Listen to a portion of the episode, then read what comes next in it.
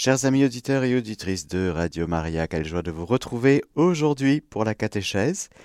Aujourd'hui, nous terminons le triptyque, qui finalement n'est pas un diptyque, mais un triptyque, car vous avez posé beaucoup de questions sur ce sujet du purgatoire, des âmes du purgatoire, de la prière pour les âmes du purgatoire, en lien aussi avec la confession et du coup la fin de notre vie. Et donc nous allons euh, répondre, je vais essayer de répondre un petit peu à toutes ces questions aujourd'hui. Confions cette catéchèse à la Vierge Marie. Je vous salue Marie, pleine de grâce, le Seigneur est avec vous. Vous êtes bénie entre toutes les femmes, et Jésus, le fruit de vos entrailles, est béni. Sainte Marie, Mère de Dieu, priez pour nous pauvres pécheurs, maintenant et à l'heure de notre mort. Amen. Pour commencer, je voudrais vous parler des trois états de l'Église. Un petit mot là-dessus. En attendant que le Seigneur vienne dans sa gloire, avec les anges, et que la mort soit détruite pour toujours, et que nos larmes soient séchées définitivement, que tout lui soit soumis, que nous passions dans le huitième jour, eh bien, l'Église connaît le pèlerinage sur la terre. Nous sommes donc des pèlerins ici-bas sur cette terre en vivant dans l'Église, les sacrements. Il y a aussi ceux qui sont au ciel. Ils sont en communion avec Dieu dans une communion parfaite. Ils sont donc en communion avec nous aussi. Nous sommes en communion avec eux. Et puis, il y a cet autre état, troisième état de l'Église, qui sont nos frères et sœurs au purgatoire, qui sont en train d'achever leur purification. En enfer, il n'y a pas d'Église. C'est le Satanic Church en enfer. Mais il n'y a pas d'Église de Jésus, bien sûr. Ce n'est pas un des états de l'Église en enfer, non. C'est incompatible. Il y a donc ces trois états qui cohabitent et qui coexistent ensemble, et en même temps, j'allais dire. Il y a donc une circulation, une circulatio entre ce qui se vit au ciel, au purgatoire et sur la terre. C'est bien sûr Jésus qui permet cette circulation. Cette circulation de charité, cette circulation de grâce, de lumière, de bienfaits, pour que nous puissions vivre d'ores et déjà ce mystère de la communion des saints qui fait partie d'un des articles du credo. Nous le disons à la fin, je crois en la vie éternelle, en la communion des saints. Je ne vais pas développer, mais je rappelle ici cet aspect essentiel de notre foi, cette communion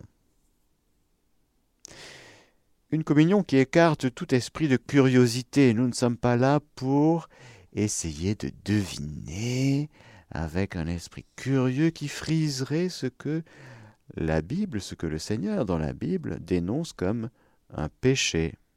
Par exemple, être médium, hein, pratiquer la médiumnité, comme on dit. Hein. C'est un péché très grave. Ceux qui pratiquent, ceux qui sont médiums. Attention, ne vous tournez pas vers les spectres et ne recherchez pas les devins, ils vous souilleraient. Je suis le Seigneur votre Dieu. Il faut écarter de nous cet esprit de curiosité qui est malsain, qui est fondé au fond sur une insécurité, sur une peur. La religion de la peur fait le bénéfice pécunier de tous ceux et celles qui vous demandent de l'argent pour vous dire votre avenir. Ah oui, il profite de votre peur. Donc, tout ce qui est, si vous voulez, euh, tentative de deviner ce qui va se passer, ou esprit de curiosité de savoir ce qui se passe vraiment, vous voyez un petit peu ce que je dénonce, eh bien ne vient pas de Dieu. Toutes les formes de divination sont à rejeter recours à Satan ou aux démons, évocation des morts ou autre pratique supposée à tort dévoiler l'avenir, à tort. Le démon, il est très très fort là-dessus, pour faire euh, soi-disant vous faire croire que un défunt vous apparaît, nanana, surtout, surtout, surtout, quand vous allez voir, si vous allez voir, bon, mais c'est pas le cas de vous, mais bon, si jamais il y a quelqu'un qui écoute, et si jamais quelqu'un va voir quelqu'un qui soi-disant prédit l'avenir, vous êtes sûr à 100% que tout est faux. Tout est mensonge, tout est manipulation. Le démon est le prince du mensonge. C'est le spécialiste du mensonge. Et il joue toujours sur nos peurs et nos besoins d'être sécurisés. Qu'est devenu grand-mère, qu'est devenu grand-père, qu'est devenu... Curiosité?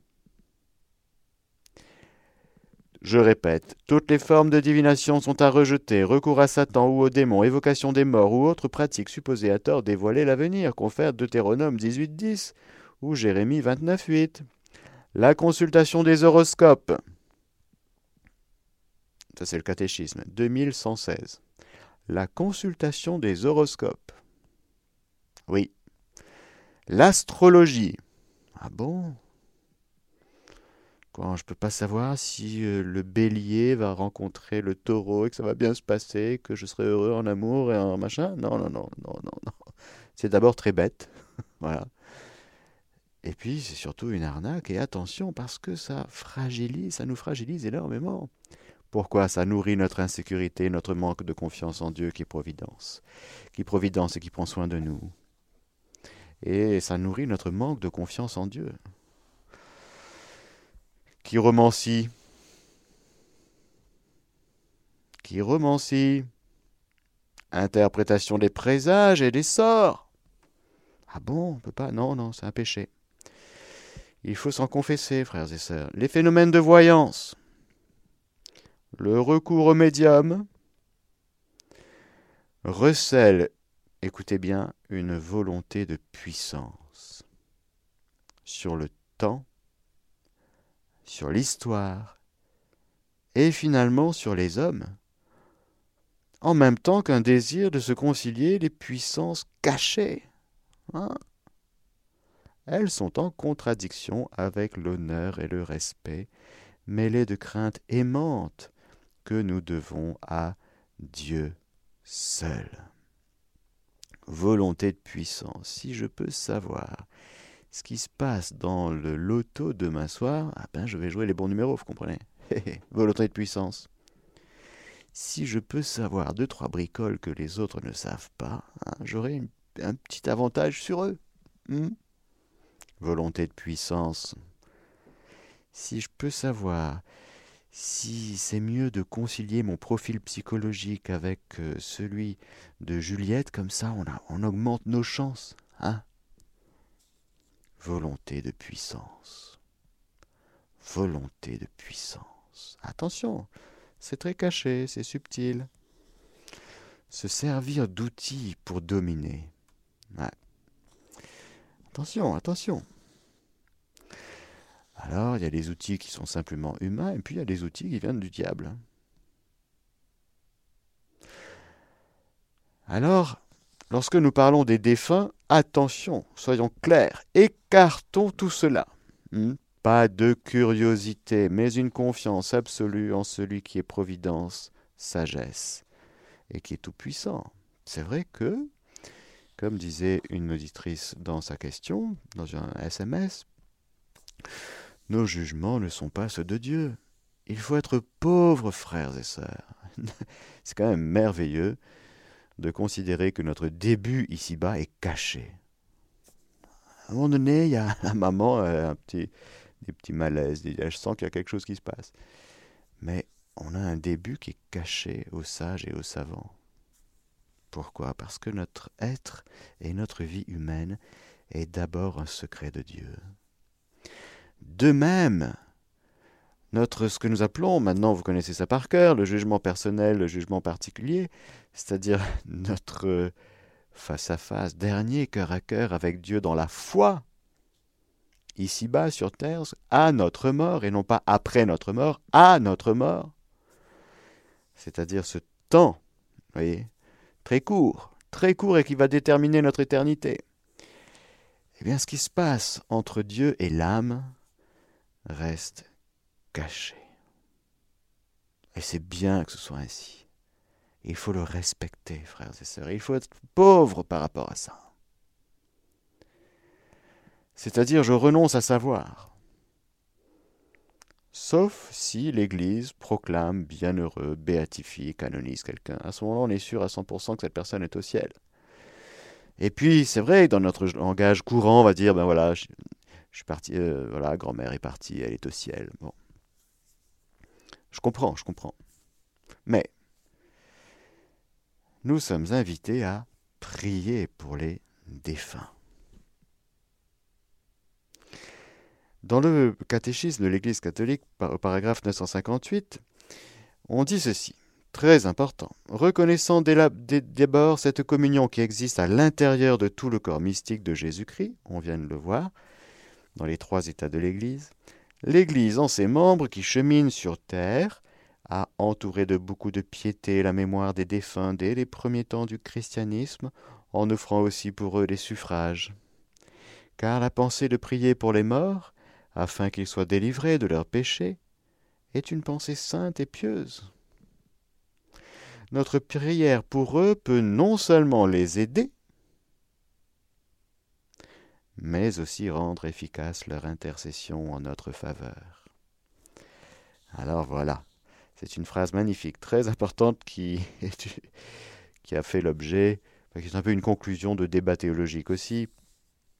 Je voudrais m'arrêter sur cette phrase notre prière pour eux peut d'abord les aider, mais aussi rendre efficace leur intercession en notre faveur. Nous sommes en train de parler de la prière pour les défunts, d'accord? C'est-à-dire, pas pour ceux qui sont déjà au ciel, comme euh, on dit à un enfant qui voulait prier pour la Vierge Marie.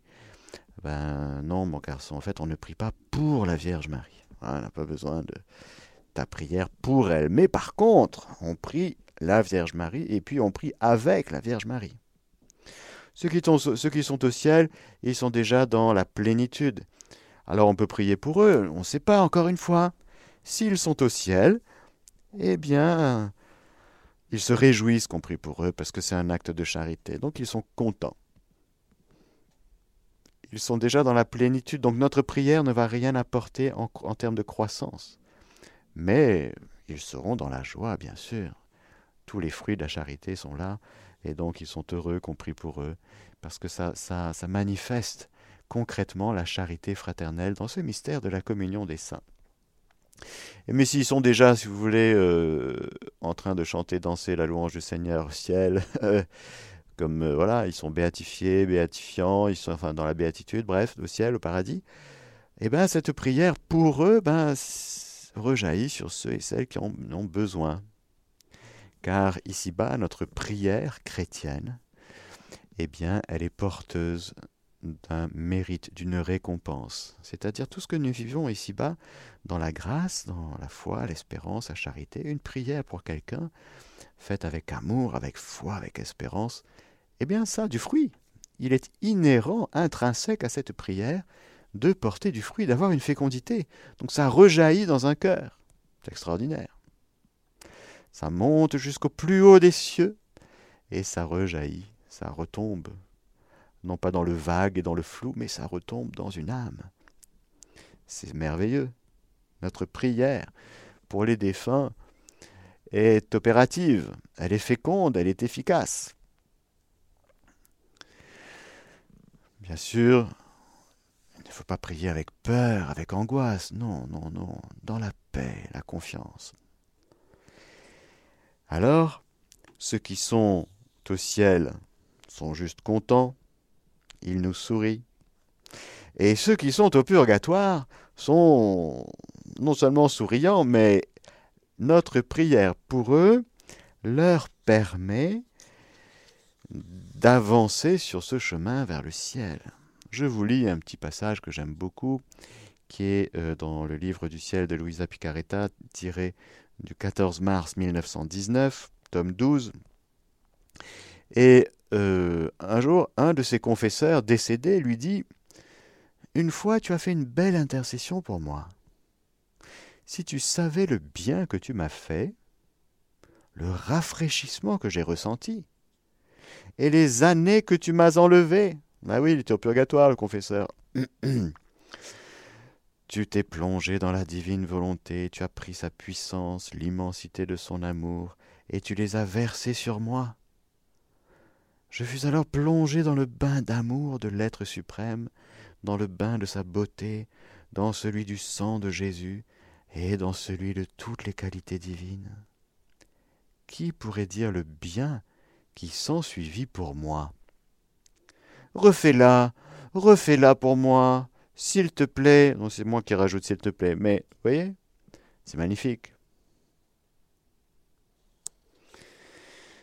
Notre prière pour les âmes du purgatoire, que de bien nous faisons, que de bien. Je vais revenir dans quelques instants sur les types de prières que nous pouvons faire pour les âmes du purgatoire. Mais avant, je réponds à une question sur les âmes errantes. Euh, déjà, première chose, vous avez intégré la réalité que nous sommes pour toujours fixés sur notre sort. Soit la damnation pour toujours, soit l'éternité bienheureuse avec le Seigneur, et dans, cette, dans ce choix du ciel, du paradis, de Dieu, etc., eh bien, ça passe ou pas par ce temps béni du purgatoire, qui est un temps de miséricorde, de justice, de purification, comme nous l'avons vu. Il n'y a pas de changement possible. Notre dernier acte nous détermine pour toujours. Nous sommes donc fixés. Il n'y a donc pas de possibilité au sens strict pour une âme d'errer. Il n'y a pas d'errance, frères et sœurs. C'est ici-bas que nous pouvons errer et vagabonder si nous n'y prenons pas attention. L'errance est un manque de détermination. Quand mon oui n'est pas un oui, mais une hésitation, quand mon non n'est pas un non, quand je ne renonce pas fermement au péché, à Satan, à toutes ses œuvres et à ses séductions, et que je ne m'attache pas avec un oui ferme à Jésus-Christ, je suis hésitant, je manque de détermination, je suis errant. Ça, c'est pour le temps de la terre. Et c'est le lieu de notre combat spirituel. Donc pour passer, pour être de plus en plus déterminé et de moins en moins errant. Errant, errant, petit pas tapant. Alors il se peut que, de fait, le Seigneur, dans sa permission, dans la permission euh, divine, puisse, par pure miséricorde et surabondance de sa miséricorde, euh, venir euh, visiter telle ou telle personne à travers une âme du purgatoire. Ça existe. Mais déjà, il ne faut pas en avoir peur. Et puis, quelle serait notre réaction? Nous connaissons tous, peut-être que ça nous est arrivé, nous connaissons tous des petits tiroirs qui ont bougé, des bruits là-haut dans le toit. Euh, par exemple, lorsque nous avons changé de lieu que nous arrivons dans un nouveau lieu euh, et que peut-être nous ne connaissons pas l'histoire des précédents locataires ou des précédents propriétaires de ceux qui étaient là avant. Et parfois nous avons quelques bruits de, de vie compliquée, qu'il y avait avant, euh, guerre ou mœurs un peu glauques, vous voyez. Donc c'est toujours bon, frères et sœurs, déjà, lorsque nous arrivons quelque part, de bénir le lieu. Voilà. Avec de l'eau bénite, par un prêtre.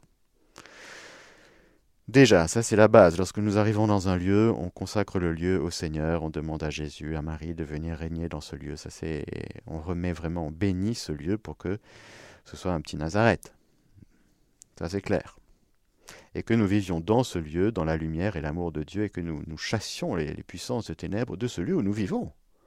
Donc on bénit tout, hein, la chambre, les toilettes, euh, la cuisine, tout, tout, tout. Et puis parfois, c'est vrai, euh, il peut y avoir, encore une fois, par permission divine, non pas des âmes errantes, car encore une fois, c'est extrêmement déterminé l'au-delà. c'est fixé, c'est déterminé. Mais telle ou telle âme peut venir visiter, alors soit par du bruit, en demandant la prière. Alors si on a le réflexe surnaturel, on dit ok, on va prier du coup pour ces âmes du purgatoire. Voilà. Et puis ça peut persister un peu, et puis on peut offrir des messes par exemple. Par exemple, euh, tel propriétaire qui arrive dans sa nouvelle maison, il sait que c'était un peu compliqué, qu'il y avait un peu, voilà, du temps de la deuxième guerre mondiale, quelque chose, hein, voilà. Il y a encore des lieux comme ça en France, euh, par exemple, où quand même, se sont passées des, choses affreuses.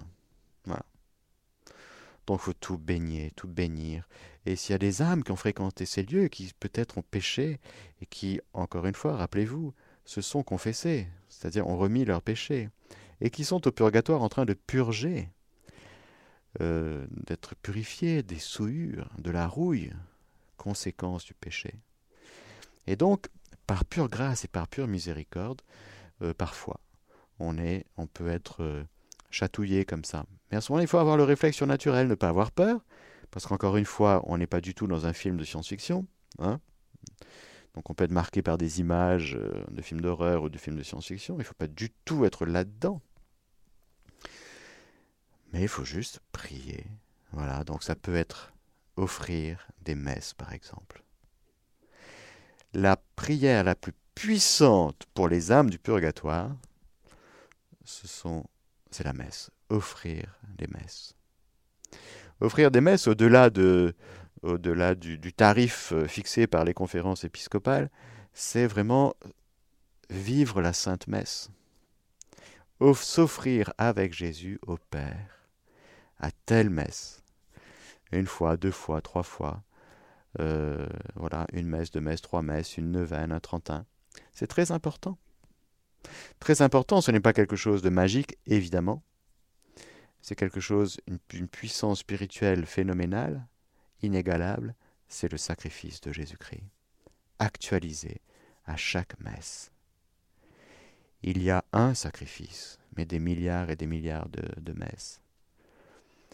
Et chaque messe, c'est le sacrifice du Christ, le seul qui puisse sauver le monde et baigner de sang miséricordieux, de sang rédempteur, l'âme humaine, l'âme de, chaque être humain, et notamment en particulier les âmes du purgatoire. Et donc offrir des messes pour les âmes du purgatoire, c'est très important. Et euh, cela permet vraiment, comme euh, le petit exemple que je vous ai donné, bien sûr, vraiment de baigner cette âme et de, et de faire gagner beaucoup d'années. Voilà, comme il dit, hein, le confesseur de Louisa, un, des, de ses confesseurs. Euh, hein, tac, tac, tac. Et les années, si tu savais les années que tu m'as enlevées.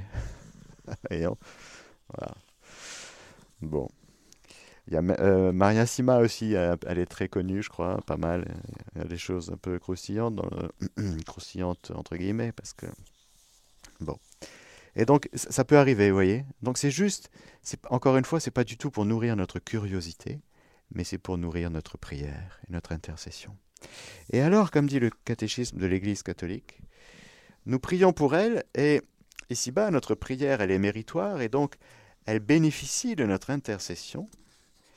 Et en retour, elle prie pour nous, rendre efficace leur intercession en notre faveur, car la grande question qui peut animer les, débats théologiques, c'est est-ce que les âmes du purgatoire intercèdent pour nous? Est-ce qu'elles prient pour nous, étant donné qu'elles sont dans cette passivité totale liée à la purification qu'elles sont en train de vivre?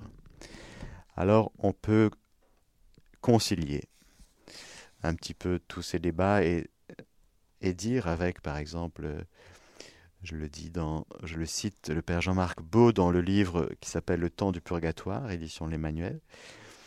On peut facilement imaginer que les âmes du purgatoire vivent leur épreuve dans une prière incessante. Leur intercession pour nous est sans doute l'une des dimensions de cette prière. Mais elle n'a pas d'effet direct, comme celle des saints.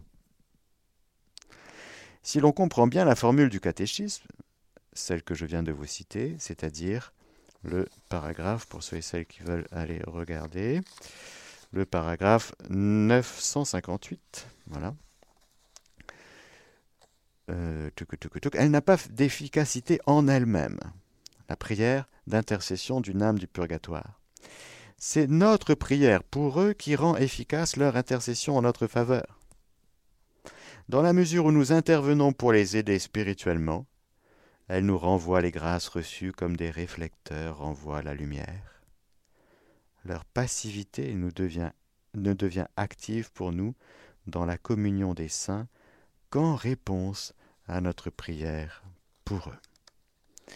Il me semble en effet que cette synthèse du Père euh, Jean-Marc Beau eh bien, est tout à fait acceptable et même réjouissante, conforme à la doctrine et réjouissante pour euh, nous tous, frères et sœurs. il y a une différence qui est liée, voilà, une petite différence de modalité, mais ça circule, ça circule entre elles et nous. Nous sommes partis, nous faisons partie de la même famille. Alors voilà un petit peu comme euh, introduction ce que je voulais vous dire qui répond, euh, je pense, à quelques questions qui sont arrivées par SMS et que j'ai imprimées sur ma petite feuille. Vous comprendrez aussi, chère Laurence, voilà, qui avait envoyé un petit SMS et qui demandant est-ce qu'en se confessant, on peut aider les âmes du purgatoire à aller plus vite au ciel? Eh bien, bien sûr. J'ai parlé de l'offrande de la Sainte Messe, mais il y a aussi la confession, qui est éminemment personnelle, mais qui a une dimension collective, communautaire quand je me confesse. Je confesse mes péchés personnels, mais au nom de tous, je viens me jeter dans les bras du Père miséricordieux, et je lui demande que cette absolution que je reçois personnellement, eh bien que tous les fruits de cette absolution rejaillissent dans toutes les âmes qui me sont confiées, dans le temps et l'éternité, et en particulier les âmes du purgatoire, bien sûr. Si on se confessait plus souvent, frères et sœurs, mais combien de bienfaits Combien vous voulez la paix en Ukraine? Vous voulez la paix en République démocratique du Congo? Vous voulez la paix au Yémen? Mais pourquoi est-ce qu'on ne se confesse plus? Ah bon, il y a un lien? Ben oui, il y a un lien, évidemment. Soyons saints, soyons fervents, soyons, oui, saints. Et nous verrons que notre sainteté, qui vient de Dieu, 100% bien sûr, on ne peut en tirer aucun orgueil, eh bien rejaillit sur tout le monde, bien sûr. Allons nous confesser pour tous les soldats hein, et leurs familles, et tous les dégâts aussi que euh, provoquent les guerres, oui, voilà. Alors oui, Laurence, en se confessant, on peut aider les âmes du purgatoire à aller plus vite au ciel.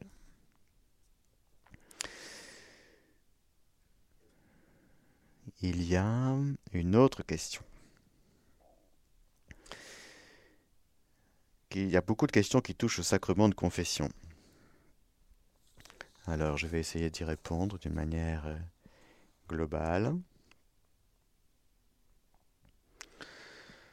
Thérèse qui va reprendre et dépoussiérer son catéchisme qui se trouve au fond là-bas dans, sa, bibliothèque, c'est super. voilà, hein, invitation pour tous, hein, chers amis.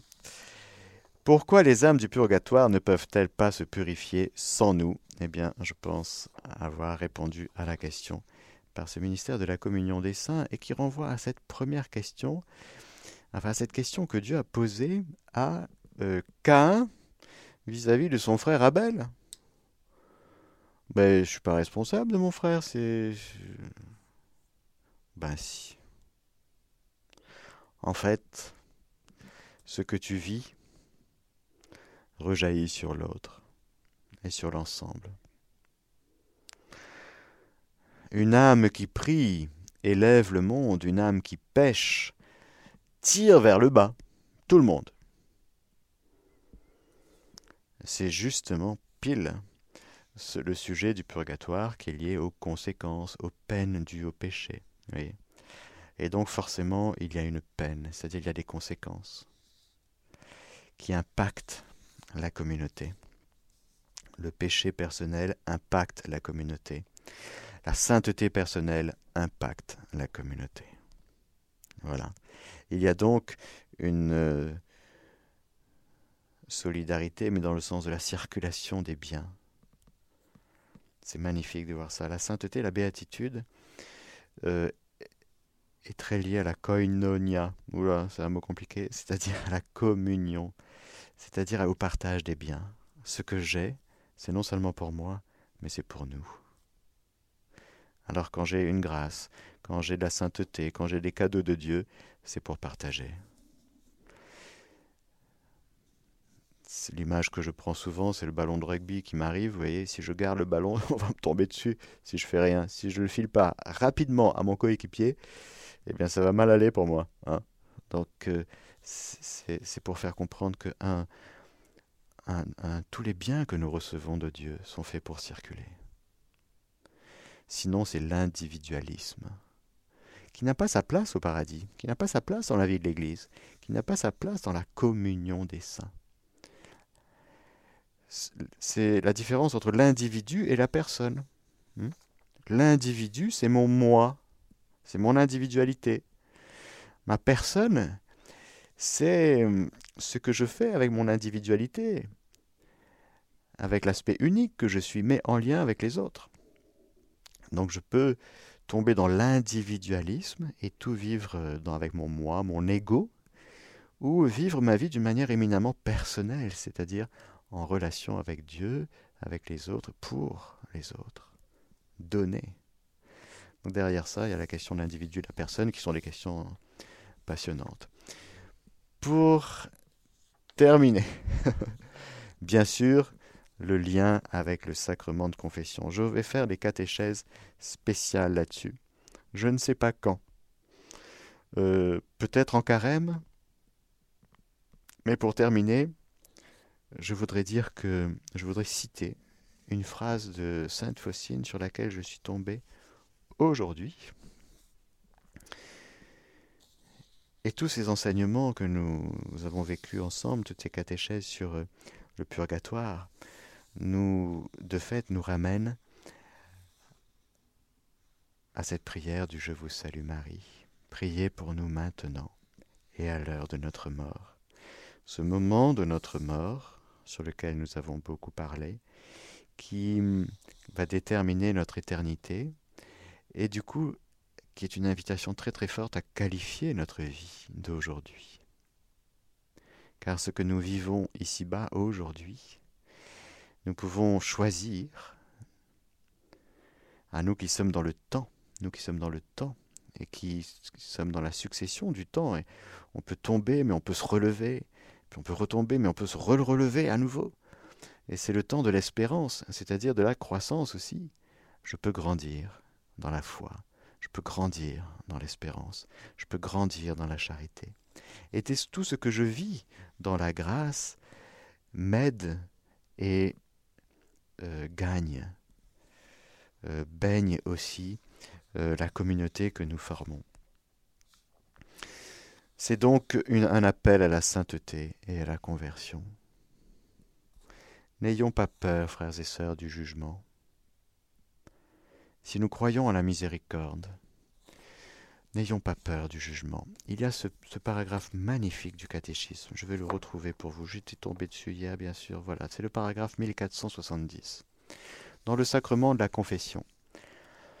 Le pécheur, en se remettant au jugement miséricordieux de Dieu, anticipe d'une certaine façon le jugement auquel il sera soumis à la fin de cette vie terrestre. Car c'est maintenant dans cette vie-ci, que nous est offert le choix entre la vie et la mort. Et ce n'est que par le chemin de la conversion que nous pouvons entrer dans le royaume, d'où exclut le péché grave. En se convertissant au Christ par la pénitence et la foi, le pécheur passe de la mort à la vie, et il n'est pas soumis au jugement. Si nous voulons bien vivre notre mort, il faut bien vivre notre vie aujourd'hui. En choisissant la vie, en choisissant de croire en la miséricorde, en choisissant de vivre, de se vivre en miséricordier, du coup. Car croire en la miséricorde, c'est se vivre en sauvé. Croire au salut, c'est croire que Jésus est mon sauveur et que sa miséricorde est plus forte que mon péché. C'est donc, comme dit Sainte Faustine, voilà, j'ai retrouvé la phrase. Lorsque l'âme verra ses péchés et en mesurera le poids, lorsque se dévoilera à ses yeux tout l'abîme de la misère dans laquelle elle s'est plongée, qu'elle ne désespère pas, mais qu'elle se jette avec confiance dans les bras de ma miséricorde, comme l'enfant dans les bras de sa mère. Petit journal, paragraphe 1541. Et au paragraphe 1520, Jésus dit J'ai ouvert mon cœur en tant que source jaillissante de miséricorde, que toutes les âmes épuisent la vie, qu'elles s'approchent de cet océan de miséricorde avec grande confiance. Les pécheurs obtiendront justification et les justes confirmation. À l'heure de la mort, j'emplirai de ma divine paix l'âme ancrée dans ma miséricorde par la confiance. Alors voilà, pardon, exerçons-nous à nous enraciner, à nous ancrer dans la miséricorde de Jésus, dans la miséricorde du Père, dans la miséricorde du Saint-Esprit, par la confiance. J'ai confiance en toi, Jésus. Jésus, j'ai confiance en toi. Jésus, j'ai confiance en ta miséricorde. Merci pour ta miséricorde. Je me plonge dans l'océan de ta miséricorde, de ta bonté avec grande confiance.